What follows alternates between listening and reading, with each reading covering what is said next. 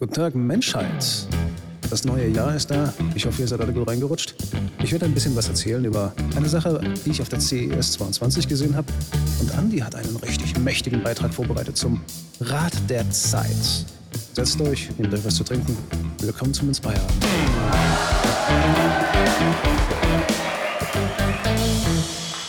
So, so, da sind wir mal wieder.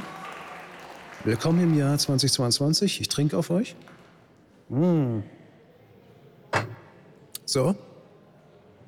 Schön, dass ihr alle hier seid. Ich hoffe, ihr seid gesund.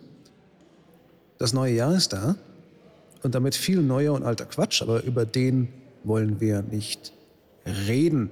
Hier sind nämlich nur coole Sachen erlaubt. Deswegen rede ich jetzt über BMW und was die für eine krasse Scheiße mitgebracht haben auf die CES 2022, da fallen dir die Haare aus. Das glaubst du nicht. Da musst du einen Podcast aufnehmen und dann geht der Staubsaugerroboter los. Weg, weg. Unglaublich.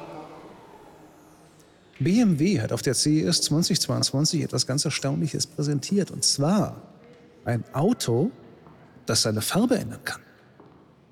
Okay, das klingt erstmal wie Science Fiction. Bei genauerem Betrachten ist es aber keine neue Sache, sondern eine sehr bekannte Technologie einfach neu interpretiert. Der BMW iX Flow benutzt für diesen, für diesen Trick, für diesen Trick nämlich E-Ink. Das kennen viele von euch unter dem Begriff E-Paper. Ja, das ist genau das Zeug, was in vielen E-Book-Readern verbaut ist, zum Beispiel im Amazon Paperwhite. Wie funktioniert das? Weiß ich auch nicht. Nein, ich habe nachgesehen, ich weiß es. In einem E-Ink-Panel sind viele kleine Mikrokapseln die mit farbigen Partikeln gefüllt sind. Und das nennt man dann elektrophoretische Tinte. Das musste ich ablesen, das kann ich mir nicht merken. Je nach Polarität können diese Kapseln nun von weiß zu schwarz wechseln und aktuelle Displays unterstützen dabei sogar 16 Graustufen. Wusste ich nicht. Ist krass. Stark an der Sache ist auch die Tatsache, dass es sich um ein passives Display handelt. Das heißt, es braucht also nur Strom, wenn ein Farbwechsel erfolgt. Ansonsten nicht. Deswegen muss auch keine Angst haben, dass es die Autobatterie leer schlürft.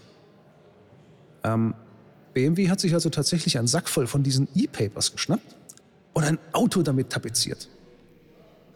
Jetzt mag man sich fragen, wozu ist das denn gut? Außer dem offensichtlichen Farbwechsel, wobei das im Moment nur weiß und schwarz und alles dazwischen sein kann. Stell dir mal vor, du findest dein Auto auf dem Parkplatz nicht mehr. Normalerweise drückst du auf den Knopf, vielleicht fängt der Blinker an zu blinken und es hupt mal und dann denkst du dir immer noch, nee, ich habe keine Ahnung, wo mein Scheißauto ist. Jetzt ist es so, dass das ganze Auto blinken kann. Oder in heißen Sommern wechselst du die Farbe deines Autos auf weiß, damit es sich nicht so aufheizt. Und im Winter tust du genau das Gegenteil. Taxis könnten ihren aktuellen Stand durch Farben oder Muster anzeigen. Dann kannst du sofort sehen, ob es frei ist, ob es besetzt ist, ob der Fahrer Feierabend hat und wenn wir an Einsatzfahrzeuge oder das Militär denken, da tun sie noch ganz andere Möglichkeiten. Da fällt mir aber zwar wieder äh, James Bond mit seinem saudämlichen unsichtbaren Auto ein, aber unsichtbar werden die Fahrzeuge zwar nicht werden, aber äh, wenn zukünftig Farbpanels verwendet werden können, kann es sich sicherlich sehr gut verstecken. Also Kopf einziehen und nicht das Bein stoßen das nächste Mal, wenn du im Wald herumhampelst, da könnten Panzer stehen. Aber bevor ich jetzt zu früh freut und eventuell euer Haus mit E-Paper zukleistert oder euch einen Pulli damit strecken wollt, lass mal. Laut BMW ist die Umsetzung extrem kompliziert und teuer. Da müssen wir also noch ein bisschen Geduld haben, aber es ist schon mal ein Anfang. Finde ich stark. Ein Video dazu findet ihr auf dem Kanal von BMW auf YouTube. Link ist in Beschreibung. Und das war es dieses Mal auch schon von mir. Ich wollte nicht so viel quatschen, weil Andy hat wirklich einen mächtigen Beitrag vorbereitet zum Thema das Rad der Zeit. Andy, the stage is yours. Ja, servus Leute. Äh, ich bin's, der Andi. Äh, Sascha hat mich eingeladen zu seinem Zweierabend. Und nachdem jetzt vor Weihnachten die Serie auf Amazon gelaufen ist, das Rad der Zeit, und ich das Gefühl hatte, es wird in der Serie ein bisschen wenig über die Hintergründe erklärt, habe ich mir gedacht, vielleicht könnte ich noch ein paar wichtige Begrifflichkeiten nochmal erklären, weil ich kenne die Bücher. Und natürlich gleich vorab Spoiler-Alarm, ich werde über Dinge reden, die in der Serie vorkommen oder auch nicht, noch nicht vorgekommen sind. Ich werde mich aber beschränken auf die ersten zwei deutschen Bücher, was der Laufzeit der Serie entspricht. Insofern, ja, ähm, fangen wir einfach mal mit dem Grundthema an, das Rad der Zeit an sich. Der Begriff äh, ist in dieser Welt eigentlich eine sehr konstante Geschichte.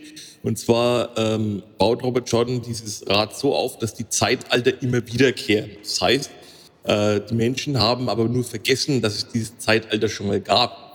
Er beschreibt es immer mit den Worten, dass äh, die ähm, Geschichten eines Zeitalters zu Legenden werden, die Legenden werden zu Mythen und selbst die Mythen sind vergessen, wenn das Zeitalter wiederkehrt.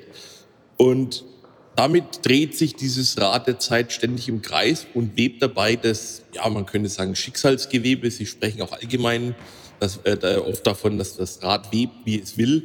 Ähm, es wird dabei angetrieben von der sogenannten wahren Quelle. Das ist so äh, eine, eine Urkraft, die das ganze Rad antreibt. Und sie ist geteilt in eine männliche und eine weibliche Hälfte. Ähm, die männliche Hälfte sei Din, die weibliche sei da. Und man kann sich schon äh, fast denken, tatsächlich können äh, weiblichen Wesen nur sich an Saidar äh, bedienen, während die Männer allein auf Saidin zugreifen können. Und das Interessante ist bei Robert Jordan auch, dass dieser Zugriff auf die Quelle von diesen Machtlenkern, die es gibt, äh, sehr unterschiedlich wahrgenommen wird. Während Frauen sich quasi äh, erstmal dieser Macht ergeben müssen, um sie dann zu kontrollieren, ist es bei Männern eher ein, ein aggressiver Akt. Man muss quasi ständig mit dieser Quelle ringen, um sie unter Kontrolle zu halten. Und wie gesagt, diese zwei Seiten, männlich und weiblich, das begegnet man sehr oft in der Welt von Robert Jordan. Und diese treiben quasi das Rad der Zeit an, der das Gewebe, äh, ja, die Lebensfäden quasi zusammenwebt. Also dieses Schicksalsgewebe besteht quasi aus einzelnen Fäden, die für die einzelnen Menschen quasi stehen. Und äh, in diesen Geweben gibt es auch einige ja, Menschen, die das Gewebe um sich herum bewusst oder unbewusst stark beeinflussen können. Weil in der grundsätzlichen Philosophie ist es so, man kann sein Leben schon, äh, wie man möchte, leben im Ratezeit-Universum, aber es gibt quasi einen, einen, einen vorgefertigten Pfad, den kann man zwar ein bisschen nach links und nach rechts sich wegdehnen, aber ich kann aus einem Bettler keinen König machen und ein König wird im Normalfall auch nicht äh, untergehen. Insofern äh, kann ich da meine, meinen Lebensfaden nur begrenzt. Also wenn ich zum Beispiel mich entscheiden möchte, ich möchte in die Welt hinausziehen und das Rad zieht das für mich nicht vor, dann werde ich nicht allzu weit kommen, bevor mich aus welchen Gründen auch immer ich mich entscheiden muss, wieder zurückzukehren. Ähm, Ausnahme sind sogenannte Tavernen. Das sind tatsächlich Menschen, die das Gewebe um sich herum sehr stark beeinflussen können. Ähm, das ist aber nur sehr schwer für einen Außenstehenden zu erkennen, dass jemand quasi diese, diese Eigenschaft besitzt, das Schicksal so maßgeblich zu beeinflussen, dass er die Fäden in seinem Umfeld sehr stark verändern kann. Deswegen fand ich es auch sehr witzig, dass äh, Moraine sagt, äh, es gibt das Gerücht, dass fünf äh, Tavernen im Gebiet der zwei Flüsse aufgetaucht sind. Ähm, ja, das würde man so nicht haben, weil man Tavernen eben als Laie gar nicht erkennen kann und Gerüchte schon gar nicht darum herumgehen würden. Genau. So, das ist quasi diese, diese, diese, ähm, dieses philosophische, der philosophische Hintergrund zum Rat der Zeit. Und als Gegenpol quasi gibt es den dunklen König, der im Augenblick der Schöpfung im Shaiol Ghul gebunden wurde. Shaiol Ghul ist ein, ein Berg in der, äh, in der Fäule, die man ganz am Ende der Serie sieht. Und äh, dort sitzt er in einem Gefängnis und tatsächlich wurde im Zeitalter der Legenden äh, ja ein, ein Tunnel hineingebohrt in dieses Gefängnis, so kann man sich das vorstellen. Und man hat versucht, den dunklen König zu erreichen und zu befreien. Äh, warum auch immer diese, diese Leute das versucht haben, das ist, äh, wie gesagt, im Zeitalter der Legenden passiert und ist den Leuten heute erstmal so nicht mehr bekannt. Das Einzige, was bekannt ist, dass es einen Versuch gab, dieses Gefängnis äh, wieder zu versiegeln. Und bei dem, äh, Versuch, der, der, bei dem Versuch des Gefängnis wieder zu versiegeln, sind auch 13 der mächtigsten Aes Sedai des Zeitalters der Legenden, äh, die aber zur dunklen Seite übergelaufen sind, mit eingeschlossen worden. Das sind die sogenannten Verlorenen. Äh, sieht man in der Serie ganz kurz, äh, als der äh, Behüter äh, seine, seine, seine Gebete spricht, diese kleinen schwarzen Figuren, das sind äh, einige der Verlorenen gewesen. Und wie ist es dann passiert, dass dann das Gefängnis verschlossen werden konnte? Nun, dazu ist dann ähm, ein, ein, ein Mensch aufgebrochen. Ähm, der Drache hieß er damals. Und dieser Drache hat äh, 100 Gefährten mitgenommen. Und diese 100 Gefährten haben dann tatsächlich mit ihm gemeinsam äh, das Gefängnis wieder versiegelt. Und dadurch konnte der äh, dunkle König wieder gebannt werden mit seinen 13 Verlorenen. Allerdings in einem letzten Gegenschlag, bevor er endgültig versiegelt wurde, hat es der dunkle König dann auch geschafft, die wahre, äh, die männliche Hälfte der Warenquelle, Saidin, äh, mit einem, ja, zu, zu verunreinigen, sage ich mal. Es ist wie ein, wie, ein, wie ein Ölfilm auf einer Wasseroberfläche, so muss man sich das vorstellen. Man kann also Saidin nicht mehr berühren, ohne auch eben diesen äh, Ölfilm einmal zu durchstoßen. Und das ist genau das, was in der Serie sehr gut dargestellt ist, mit diesen schwarzen äh, Fäden, die da auftauchen.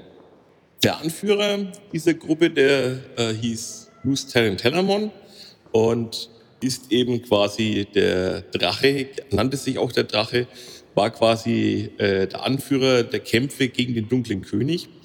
Und ähm, ja, er ist dann natürlich auch durch diesen Makel auf der Warenquelle wahnsinnig geworden und hat äh, alle Menschen, die mehr oder weniger mit ihm verwandt waren, umgebracht, weshalb er auch bekannt ist als der Brudermörder. Und es gibt eine ganze Reihe von Prophezeiungen aus dieser Zeit, die besagen, dass der Drache wiedergeboren wird. Und wenn er wiedergeboren wird, äh, wird es natürlich wieder dazu sein, um die Menschheit zu retten aber er wird auch wieder Leid und Zerstörung über die Menschheit bringen. Insofern ist es eine sehr ambivalente Figur, der Drache. Also er ist notwendig, aber er bringt auch Angst und Schrecken mit sich, wenn er wiedergeboren wird. Und das ist tatsächlich äh, etwas, wofür Moraine unterwegs ist. Sie möchte nämlich den wiedergeborenen Drachen finden, was er, was er dann auch am Ende der Serie geschafft hat. Ähm, Sie ist eine Aes Sedai. Aes Sedai, um vielleicht mal ein bisschen in Kontext zu setzen. Äh, ja, sie sagt selber, sie äh, bedeutet in der alten Sprache Diener aller. Aber in der Zeit, in der wir die Serie jetzt erleben, ist die Weiße Burg, wo die Aes Sedai quasi lebt, ähm, eine der wichtigsten Institutionen. Äh, dort ist ein Großteil der Frauen, die die Macht lenken können, versammelt und haben sich dort auch eine eigene Herrschaftsform gegeben. Zwar gibt es eine Anführerin, die Amelin, das ist Tion Sanchez, hat man in der Serie recht schön gesehen. Und unter ihr gibt es verschiedene Gruppierungen. Das sind die sieben Ajars, die hat man schon gesehen, die haben auch eigene Farben. Die stärkste Ajar ist die rote Ajar. Das sind die, äh, haben es sich zur Aufgabe gemacht, sämtliche Männer, die die Macht berühren könnten, zu finden und anschließend auch zu dämpfen.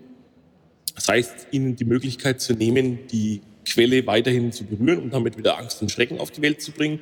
Weil natürlich, auch da ist es zwangsläufig so, dass früher oder später jemand, ein männlicher Machtlenker, immer dem Wahnsinn verfallen muss. Darunter gibt es als nächste stärkere Fraktion die grüne Adja. Das ist die sogenannte Kampf-Adja oder die kämpfende Adja. Das sind die äh, Aes Sedai, die sich ähm, ja, auf die Fahne geschrieben haben, den Kampf gegen den Schatten zu führen. Also wirklich in die Schlacht zu gehen und gegen Trollocs und was weiß ich was für Schattengezücht äh, zu kämpfen. Und im Gegensatz zu den Roten, die überhaupt keine Behüter an sich binden, äh, neigen die Grünen dazu, mehr als nur einen Behüter an sich zu binden. Also durchaus eine größere Anzahl. Was von den anderen Ajars durchaus etwas skeptisch beobachtet wird, weil im Normalfall ist es eine 1 zu 1 Beziehung. Also eine Aes Sedai bindet einen Behüter an sich. So ist es dann auch bei der nächsten Fraktion, den Grauen. Die graue Ajar sind im Prinzip zum Verhandeln geboren. Also das sind so Unterhändler, das sind alles Menschen, die so diplomatische Verhandlungen führen können. Deswegen auch sehr häufig äh, als Berater von Königen anzutreffen, Ähm, und ja, sehr ähm, um Ausgleich deswegen auch bemüht. Darunter eine der, danach kommt eine der vielleicht wichtigsten Ajars, die gelbe Ajar. Das sind die Heiler. Also mit der einen Macht kann man sehr gut, äh, sehr äh, fantastisch heilen. Also nahezu ohne Narben kann man Wunden heilen, auch schwere Krankheiten.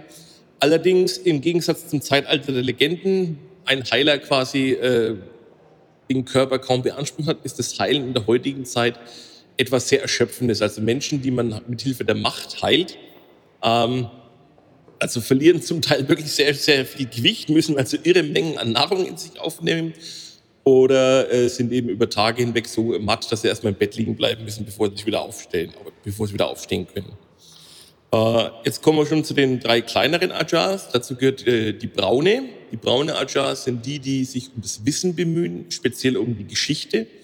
Also die forschen sehr gerne, was war denn im Zeitalter Legenden, was gibt's denn so in der Vergangenheit. Das sind so die Historiker unter den Aes Sedai. Äh, dann kommt die blaue, die ähm, ja in der Serie als die Spionageeinheit bezeichnet wird. Ähm, die Blauen sind tatsächlich sehr gut vernetzt, aber sind nicht die einzigen, die ein, ein äh, Netz von Augen und Ohren haben, aber sie haben wohl mit Abstand das größte und beste.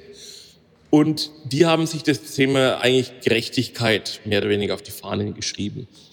Klingt jetzt erstmal ein bisschen komisch, weil Gerechtigkeit, was ist das? Äh, wie führe ich das durch? Deswegen, es bleibt auch etwas nebulös. Und die kleinste Ajar ist die weiße Ajar. Das sind die Logiker, das sind quasi die Vulkanier unter den Aes Sedai. Ähm, bei denen zählt die pure Logik über alles. Und wenn man sich mal eine Aes Sedai wirklich äh, nicht zum Feind machen möchte, sondern sie auf die Palme bringen möchte, dann kann man auch mal über die sogenannte schwarze Ajar reden die gibt es natürlich nicht, weil das würde ja bedeuten, dass sich Aes Sedai dem dunklen König zugewandt hätten. Und das ist ja seit dem Zeitalter der, äh, der, der Legenden nicht mehr passiert, als eben, wie gesagt, einige der mächtigsten Aes Sedai äh, sich den Schatten zugewendet haben. Ähm, es gibt unterschiedlich starke Aes Sedai, es gibt stärkere und schwächere. Und dann gibt es noch die sogenannten Angreal. Und äh, eigentlich hat Moraine eins dabei, weil sonst hätte sie nicht so mit den Trollocks in den zwei Flüssen aufräumen können. Ein Angreal ist im Prinzip ein Gegenstand, wird im Buch bestimmt, durch den hindurch ich die Quelle berühren kann und dann eine wesentlich größere Menge an der Warnquelle äh, steuern, lenken kann, nehmen kann, als ich das ohne dieses Hilfsmittel kann. Also es ist quasi ein Verstärker. Das sind die sogenannten Angreale.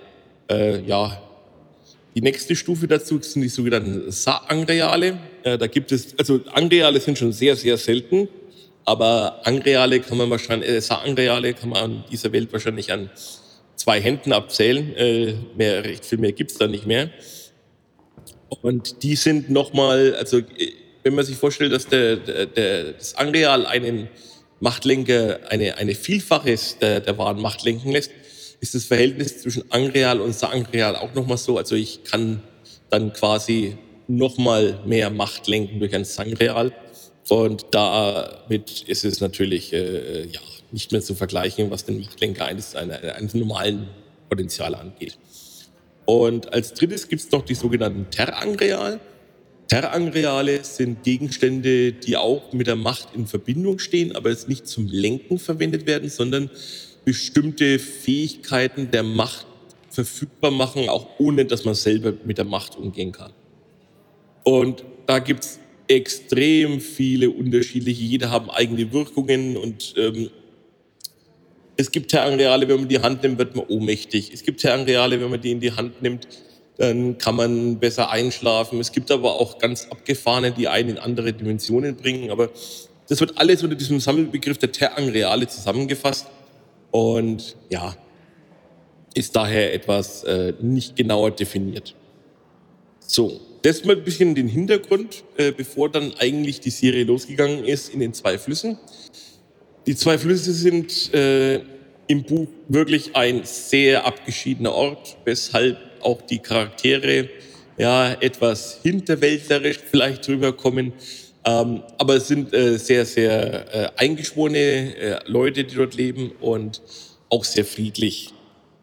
Also Gewalt gibt es so gut wie keine, weil man, also klar, wenn sie sie mal irgendwo mal einen Stock auf den Kopf hauen, das passiert schon, aber äh, Mord und Totschlag gibt es in den zwei Flüssen tatsächlich nicht. Und äh, ja, was auch interessant ist, also im Buch ist es zumindest so, äh, schmeiß mir keine jungen Frauen einfach in irgendeinen Fluss rein und hoffen, dass sie nicht an irgendwelchen Klippen zerschellen, sondern tatsächlich ähm, legt der, der Frauenzirkel einfach fest, dass ein Mädchen alt genug ist, sich einen Zopf zu binden und damit quasi äh, eine Frau geworden ist. Das ist eigentlich alles. Also bei Weiben nichts mit irgendwelchen Tümpeln oder irgendwelchen Leuten, die in Flüssen landen müssen, sondern eine ganz armlose Geschichte. Du bist alt genug, du darfst den Zopf flechten. Das war's. Und äh, auch Beltine ist halt ein, ein äh, ja, es ist schon ein lustiges Fest und sie trinken auch gerne, aber also sie sind keine Trunkenbolde, die da gleich in der, so, nee, das, das war etwas arg daneben. Und äh, sie haben auch einen sehr engen Begriff von Moral. Also äh, irgendwie diese ganze Geschichte mit, mit Equene und Rand, das wäre im Buch oder ist im Buch viel harmloser. Also die, äh, es ist eine Schwärmerei und äh, nicht schon eine richtige Beziehung. Äh, geschweige denn, dass Perrin verheiratet ist und solche Sachen. Aber gut, das sind halt die Sachen, die man sich als Freiheit in der Serie herausgenommen hat kann man ja so äh, hinnehmen.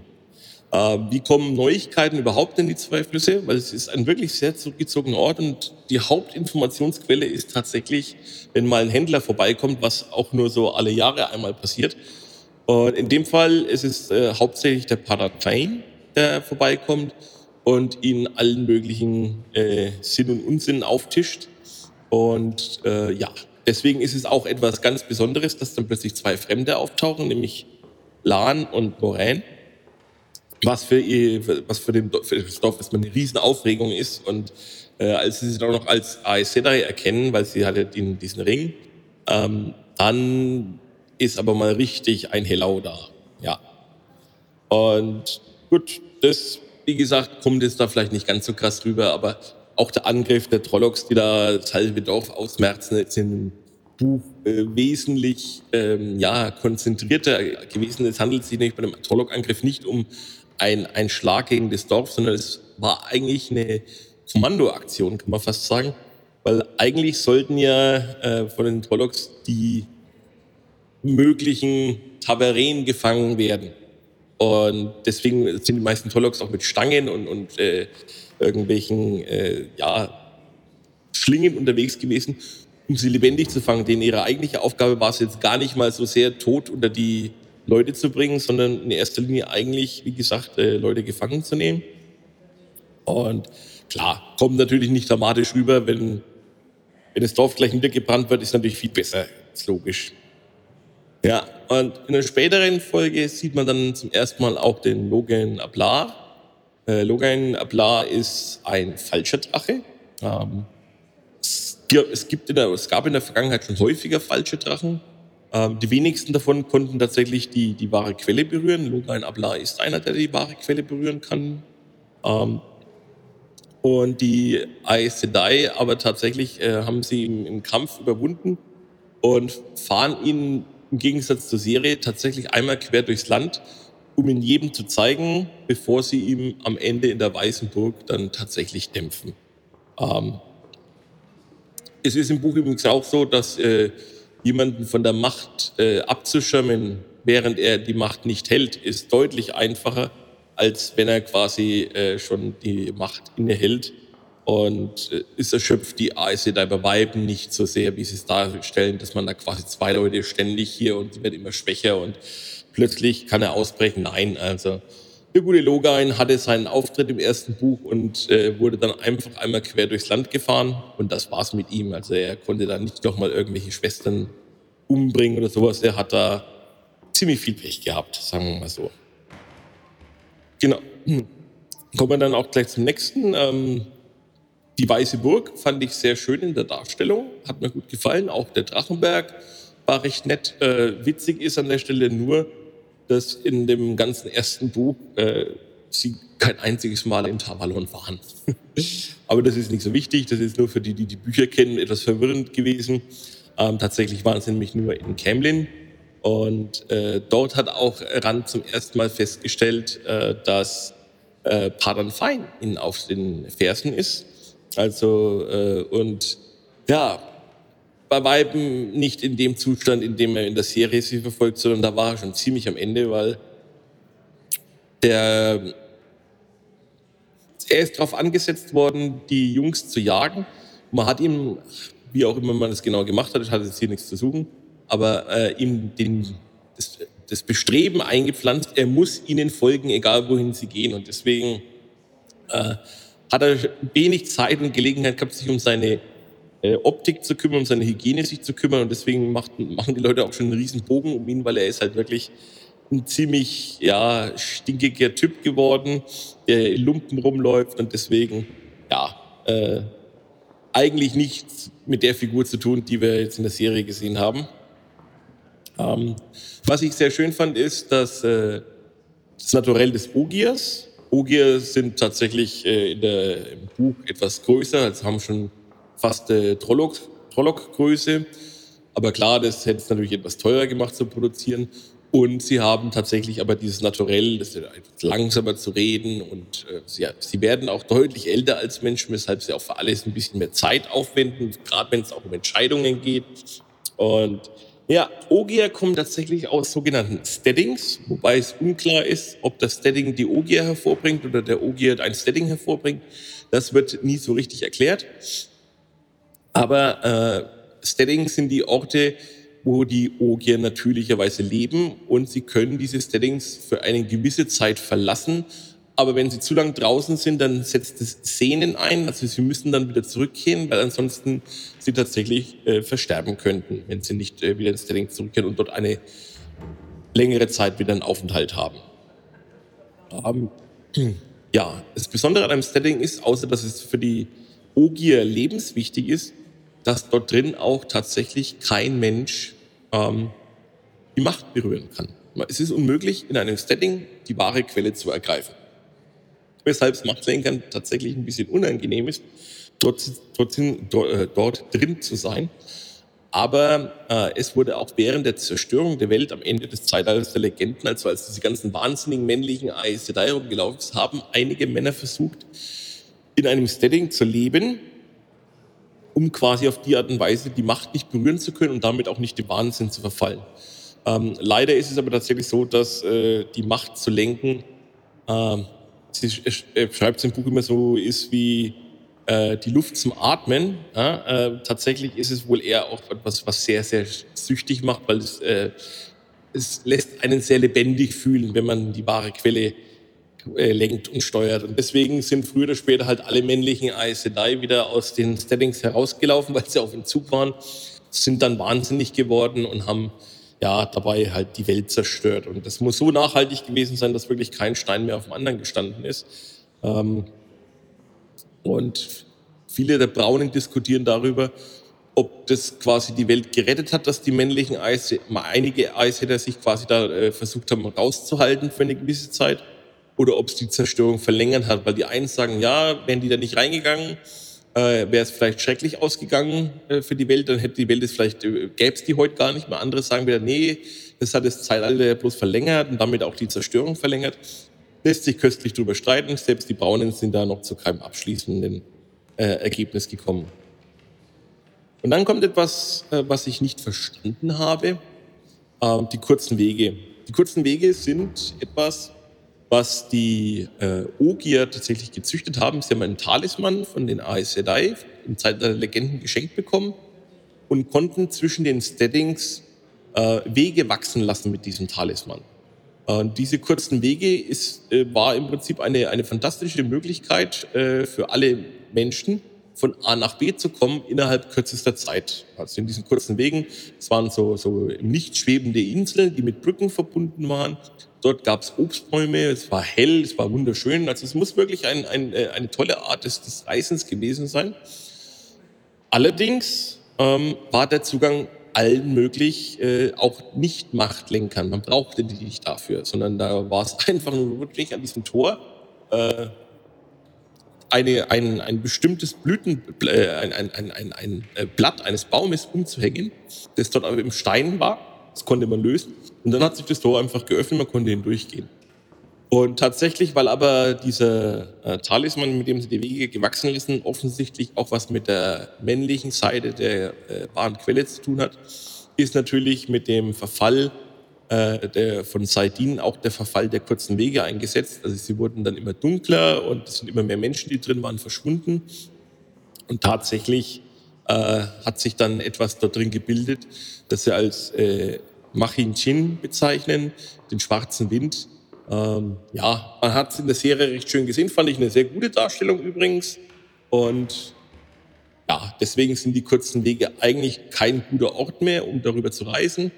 Aber nur weil es keine gute Idee ist, heißt das äh, nicht, dass es keiner mehr macht. In der Serie machen sie es ja auch und so auch im Buch. Ähm, spannend, äh, dass sie im Buch äh, alle mitgereist sind. Äh, der Matt genauso wie, wie, wie die restlichen Leute. Ähm, diese, diese Alleinstellung mit dem Matt, die gab es im Buch so gar nicht. Aber das ist auch nicht so wirklich wichtig. Wichtig ist, dass sie dann an der Fäule aufgetaucht sind.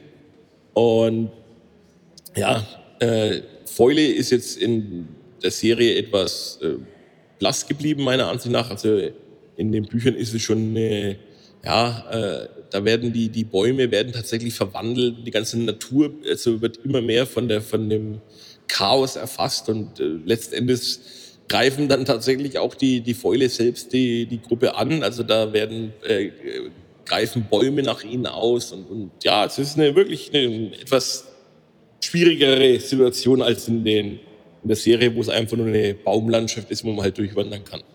Aber nicht so wichtig. Ähm, über das Finale kann ich äh, von Seiten der Bücher wenig dazu beitragen, weil das ist halt an vielen Stellen komplett anders. Ich muss sagen, ich finde zumindest den Part mit Rand und Bran ähm, für eine Serie gute Auflösung, weil im Buch ist es ja äh, schon schwer zu verstehen.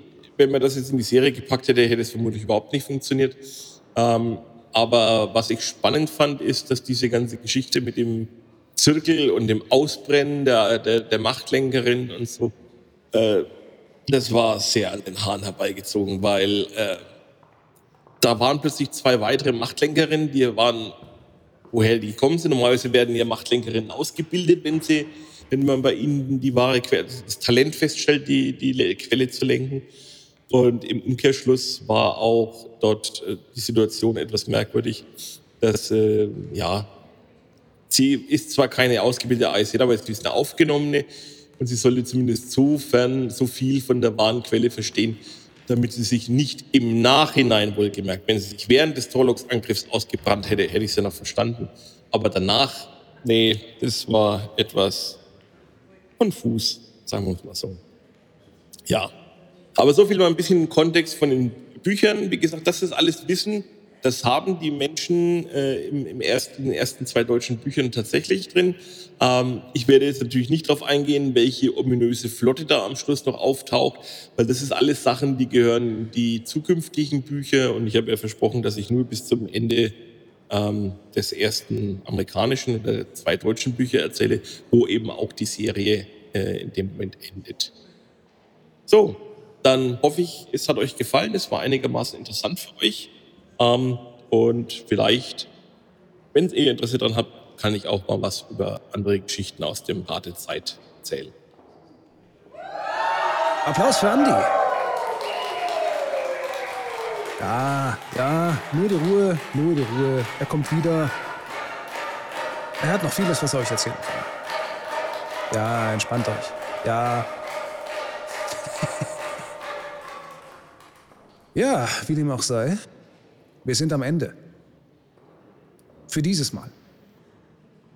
Feedback ist gerne willkommen. Ihr erwischt uns auf Twitter. Mehr haben wir im Moment noch nicht. Wir, wir sind arm. Aber ähm, ja, falls also Feedback vorhanden ist, gerne über diesen Kanal. Andi wird sich freuen. Vielleicht lieber positives Feedback. Das Negative werde ich ihm nicht sagen. Ähm, ja, und dann hören wir uns das nächste Mal. Mal schauen, was wir dann ausgegraben haben. Bis dann. Ole!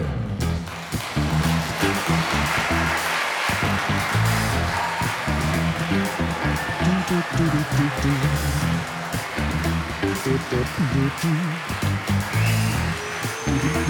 das war klar. Das war jetzt.